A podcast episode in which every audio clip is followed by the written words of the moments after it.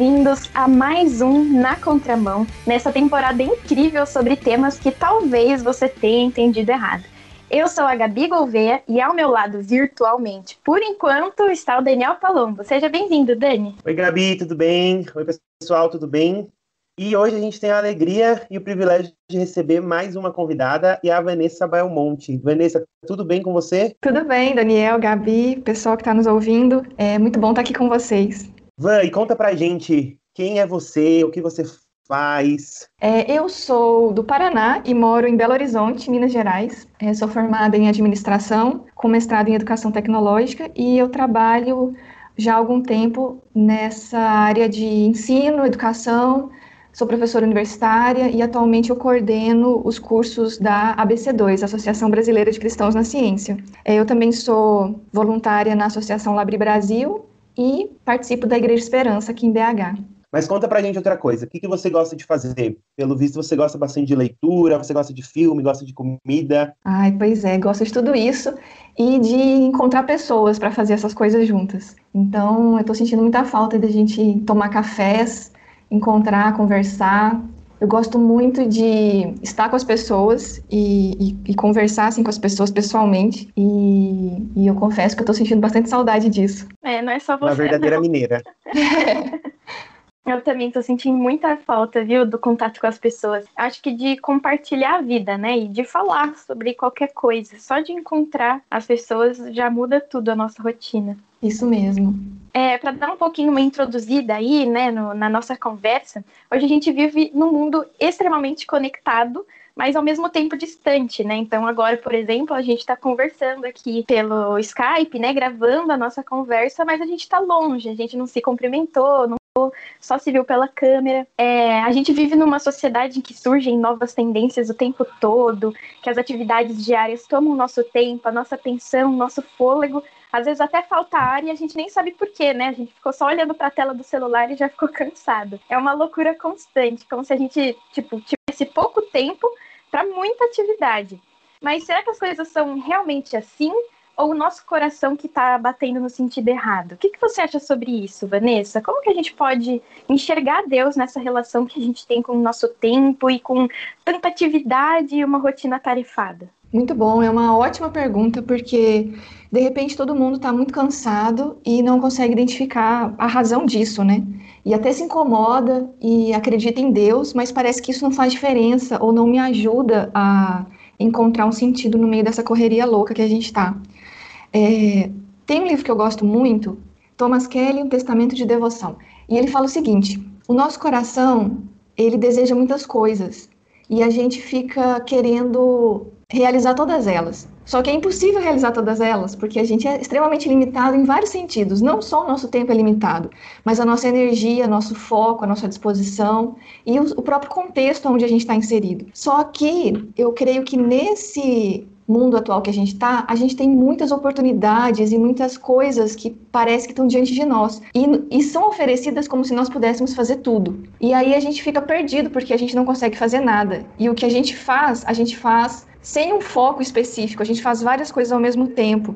Então, por exemplo, tem a nossa relação familiar, e aí tem as pessoas da nossa casa que precisam da nossa atenção, tem as pessoas que são casadas, que têm filhos, é, e aí então tem esse eu familiar, e essas pessoas que querem nossa, nossa atenção, a nossa ajuda, a nossa presença. Tem o eu que quer estudar, o eu universitário que pode estar aí na graduação, na pós, é, na especialização, é, se você é aluno, você é professor, então tem todas essas demandas do universo acadêmico, as inúmeras coisas para ler, para estudar, os trabalhos para fazer. É, tem o trabalho, então o chefe, os projetos, as reuniões, é, tem a academia que eu preciso fazer exercício, tem os amigos que eu preciso conversar, tem a igreja, as atividades é, relacionadas né, ao culto, às reuniões, às, às vezes trabalhos voluntários que você realiza, só para citar algumas áreas. E aí a gente percebe que a gente está dividido. A gente quer um monte de coisa, mas ao mesmo tempo a gente não consegue dar conta de nada. E aí a gente sente esse peso. Então o que o Thomas Kelly vai falar é que não nos falta tempo, nos falta um centro que organize todos esses desejos e essas vontades. E esse centro seria a palavra do Senhor, né? Jesus Cristo, que nos realmente o que é para a gente fazer ou não. E talvez nos falte esse centro que organize e coordene todas essas coisas e nos direcione para nos ajudar a escolher. Talvez muito desse cansaço está relacionado com a nossa dificuldade em escolher o que realmente é necessário fazer hoje. Você está ligado na contramão.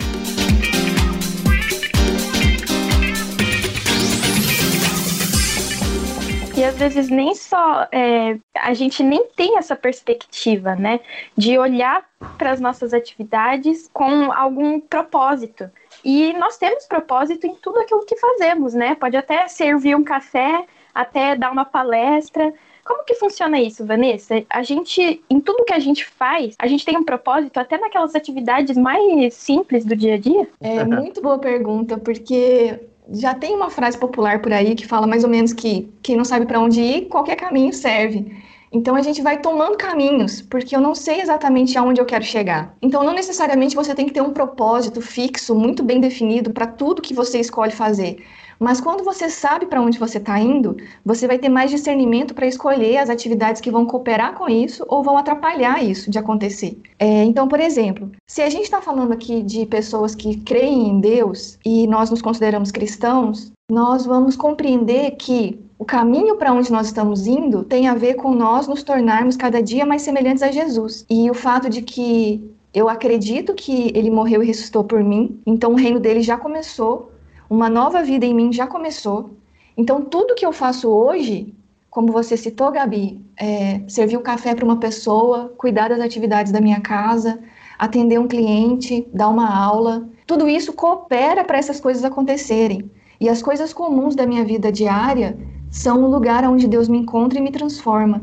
Então, as minhas escolhas elas vão cooperar para eu ser mais parecida com Jesus ou vão me afastar dele. Então aí entra um aspecto que a Tish Harrison Warren trabalha no livro dela, A Liturgia do Ordinário, mostrando que as coisas comuns que acontecem ao longo do nosso dia importam, porque o que nós temos em mente é a presença de Deus e a, trans a transformação que Ele está fazendo em nós agora, nesse dia comum. Mas isso precisa estar claro para nós, senão eu vou simplesmente me perder em um monte de atividades e vou encher a minha rotina de tarefas que, na verdade, podem me afastar de Deus, porque eu não conecto isso com esse destino, com essa esperança, com essa realidade né, da, da presença de Deus e de que Ele está fazendo algo em mim, me conformando à imagem de Jesus momento a momento. E é muito difícil isso. Eu falo até por mim, até pelas pessoas que, com quem eu convivo, né? De que é difícil a gente ter essa visão de que até nessas atividades nós estamos é, servindo, nós estamos adorando a Deus, né?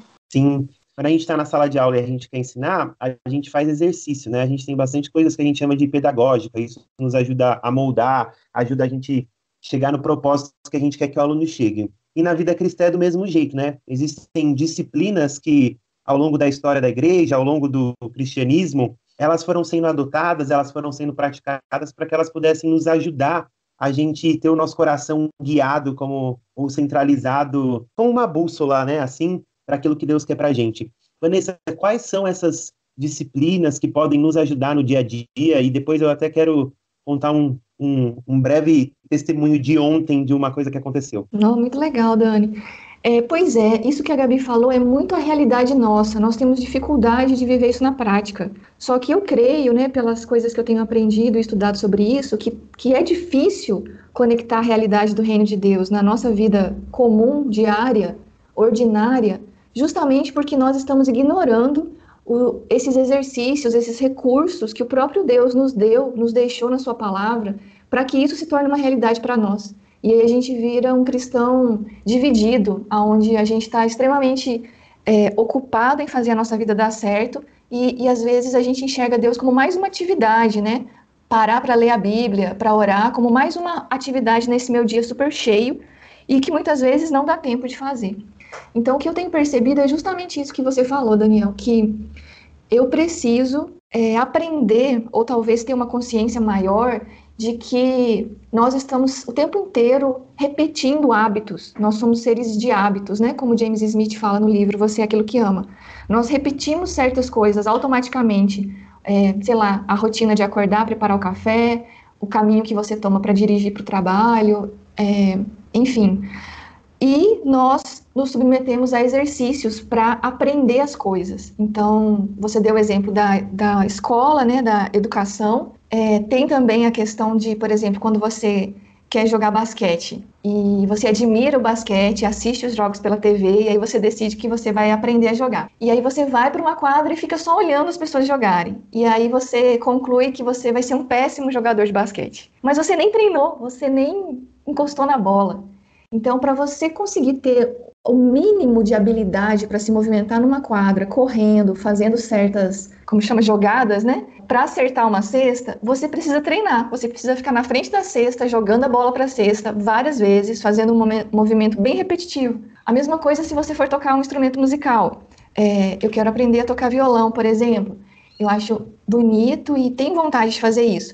Mas eu pego o violão de vez em quando, uma vez por semana, e olhe lá, e aí eu acho chato e acabo desistindo. Então, é, o que o próprio James Smith fala é que é a mesma coisa com relação à nossa fé. Eu fico esperando que o Espírito Santo vai fazer alguma coisa magicamente em mim, ou por um acidente, né? De repente eu vou começar a querer orar, ou a querer ler a Bíblia e ter vontade de conversar com o Senhor do nada. E o que ele vai dizer é que nós precisamos nos submeter a exercícios é, que a gente pode chamar de disciplinas espirituais, que vão então fortalecer a nossa fé, porque esses exercícios vão nos deixar dispostos para aí sim o Espírito Santo vir e, e fazer uma, uma transformação em nós. Mas se eu não pegar minha Bíblia e abrir e ler, isso nunca vai acontecer. Se eu não separar tempo intencional para pra praticar esses exercícios, é muito difícil que isso vá acontecer. E aí a gente pode viver uma vida inteira uma fé morna ou uma fé só racionalmente, né, dizer que eu acredito, mas na prática eu não experimento tudo aquilo que a palavra de Deus nos ensina que vai acontecer quando nós formos nos transformando à imagem de Jesus. Amém, Vanessa, é isso mesmo. Queria falar sobre, sobre uma coisa que aconteceu. É, ontem foi um momento meio difícil, até aparentemente caótico aqui em casa, né? E no meio de tudo isso, no momento que eu pude vir para casa tomar um banho, e aquela, às vezes, o coração fica apreensivo, ele fica ansioso, ainda mais em momentos de adversidade. Eu tenho o privilégio de poder morar na frente de um aras, morar num campo, num sítio, né?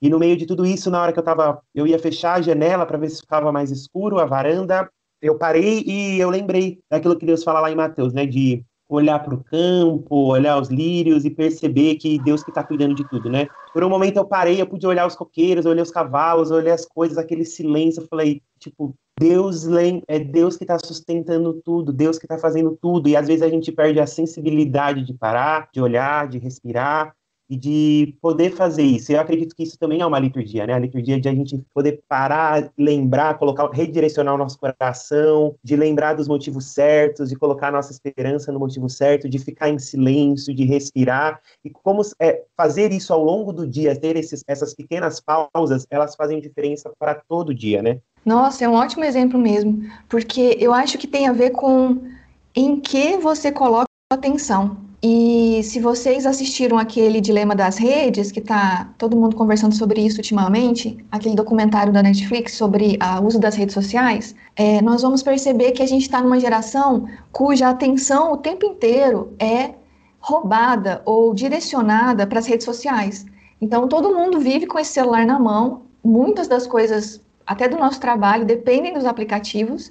E com a pandemia, né, muitas coisas que não eram se tornaram virtuais também. É, então, a gente tem o nosso foco o tempo inteiro direcionado para o celular, para o computador, é, para as telas de modo geral.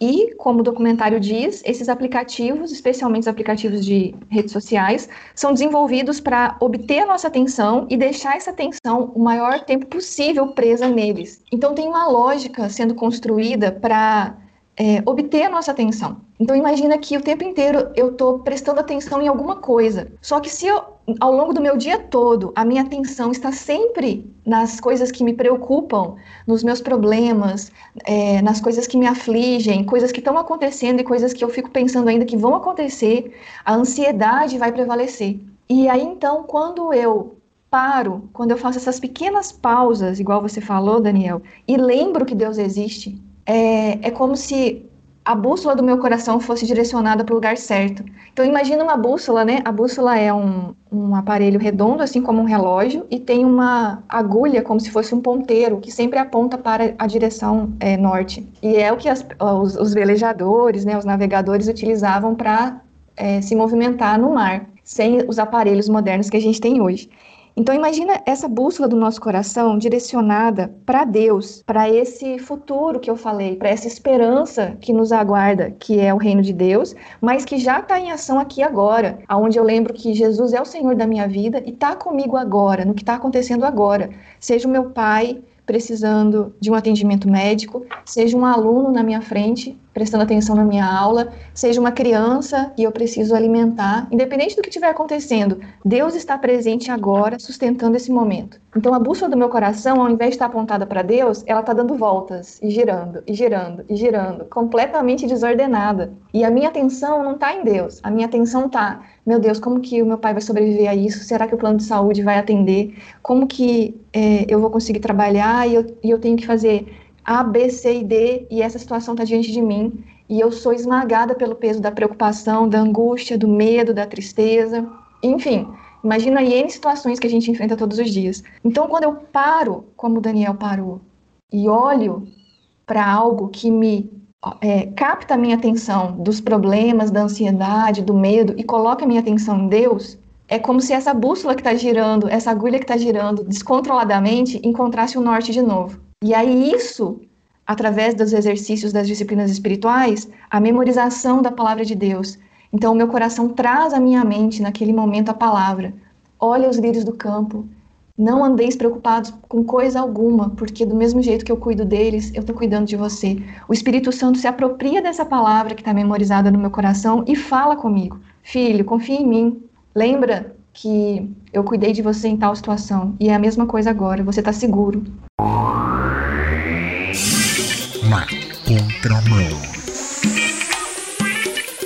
É muito legal ter essa perspectiva, né, de que as nossas atividades que se repetem, né, aquela rotina que a gente tem ajuda a gente a crescer e a evoluir, né? Quanto mais a gente faz repetidamente, mais a gente cresce, tanto espiritualmente quanto fisicamente, sendo qual for a atividade, como você falou do esporte, por exemplo.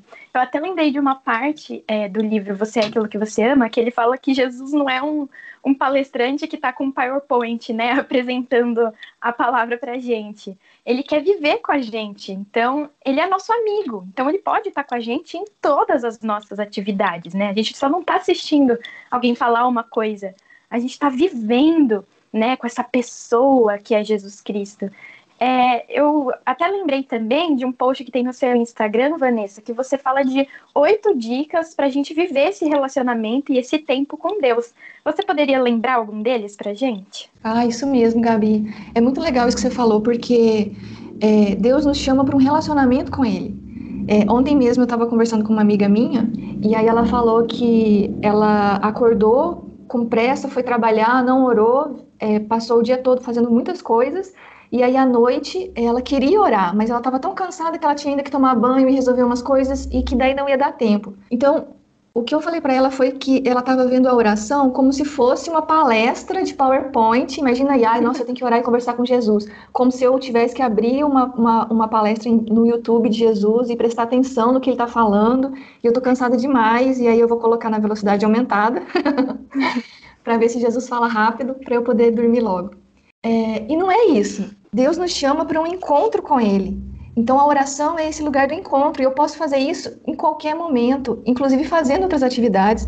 Então enquanto eu acordo e ainda estou naquele momento meio sonolento na cama, eu posso fazer uma oração. Senhor, muito obrigada que esse dia começou e que eu estou aqui, o Senhor me deu um novo dia. Vai comigo ao longo de tudo que eu fizer hoje, me ajuda. É, à noite eu estou muito cansada e aí eu vou tomar um banho, eu posso orar enquanto eu estou tomando um banho e conversar com ele sobre as coisas que aconteceram no dia e pedir ajuda ou agradecer por alguma coisa que aconteceu. Então, nesse post que, que você citou, Gabi, eu dou algumas dicas bem práticas, assim, de como viver essas disciplinas, especialmente a disciplina da oração, é, ao longo da rotina comum de um dia.